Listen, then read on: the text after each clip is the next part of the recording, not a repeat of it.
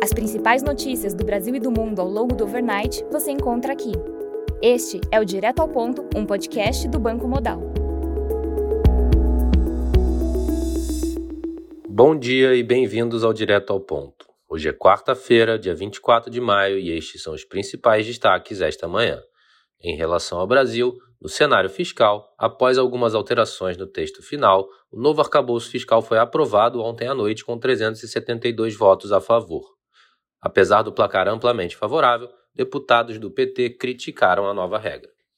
As principais mudanças no texto foram a manutenção do Fundeb dentro do limite de gastos, a possibilidade de cortar investimentos em caso de não cumprimento da meta fiscal, alteração na regra de reajuste dos investimentos e proibição de excluir despesas do cálculo da meta de resultado primário. Adicionalmente, a nova regra exclui o aumento automático de 2,5% das despesas para 2024. Segundo a CNN, a votação de emendas ao texto continuarão hoje, com quatro propostas para serem analisadas. Líder do MDB no Senado, Eduardo Braga, afirmou que o texto do novo arcabouço fiscal vai passar pela Comissão de Assuntos Econômicos e pela Comissão de Constituição e Justiça antes de ir para a votação em plenário. Presidente do Senado, Rodrigo Pacheco, disse que o assunto será discutido com líderes partidários. O líder do governo no Senado, Jacques Wagner, pediu vista e adiou a votação do projeto que prorroga a desoneração da folha de pagamentos para 17 setores da economia até o fim de 2027. O presidente da Câmara, Arthur Lira, afirmou que a reforma tributária está na pauta do primeiro semestre, mas não garante votação em plenário.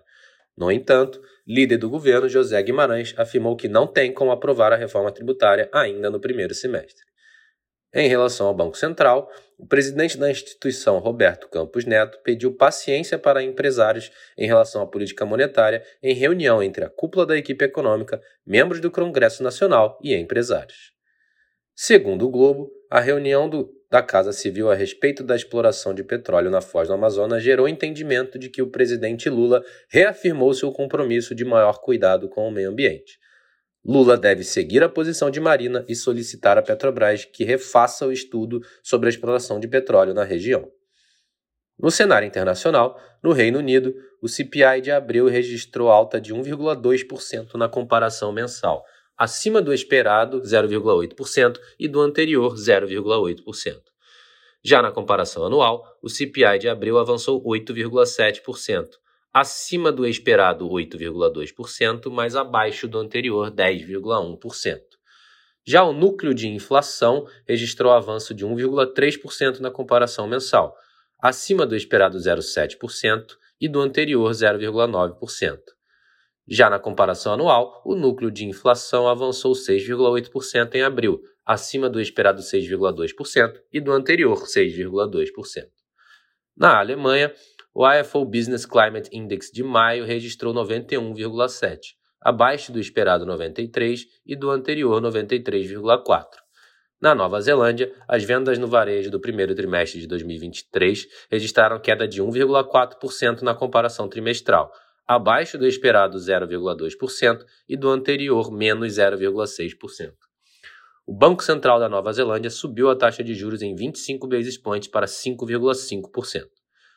Na agenda do dia, destaque para a divulgação da ata do FONC às 3 horas da tarde nos Estados Unidos. Nos mercados, o dólar index avança 0,1%. Já o S&P futuro cai 0,4%, enquanto o DAX futuro recua 1,6%. No mercado de commodities, o WTI avança 1,8%, enquanto o Brent sobe 1,6%. Estas foram as principais notícias do Overnight. Um bom dia a todos e até o nosso próximo podcast direto ao ponto do Banco Modal, amanhã.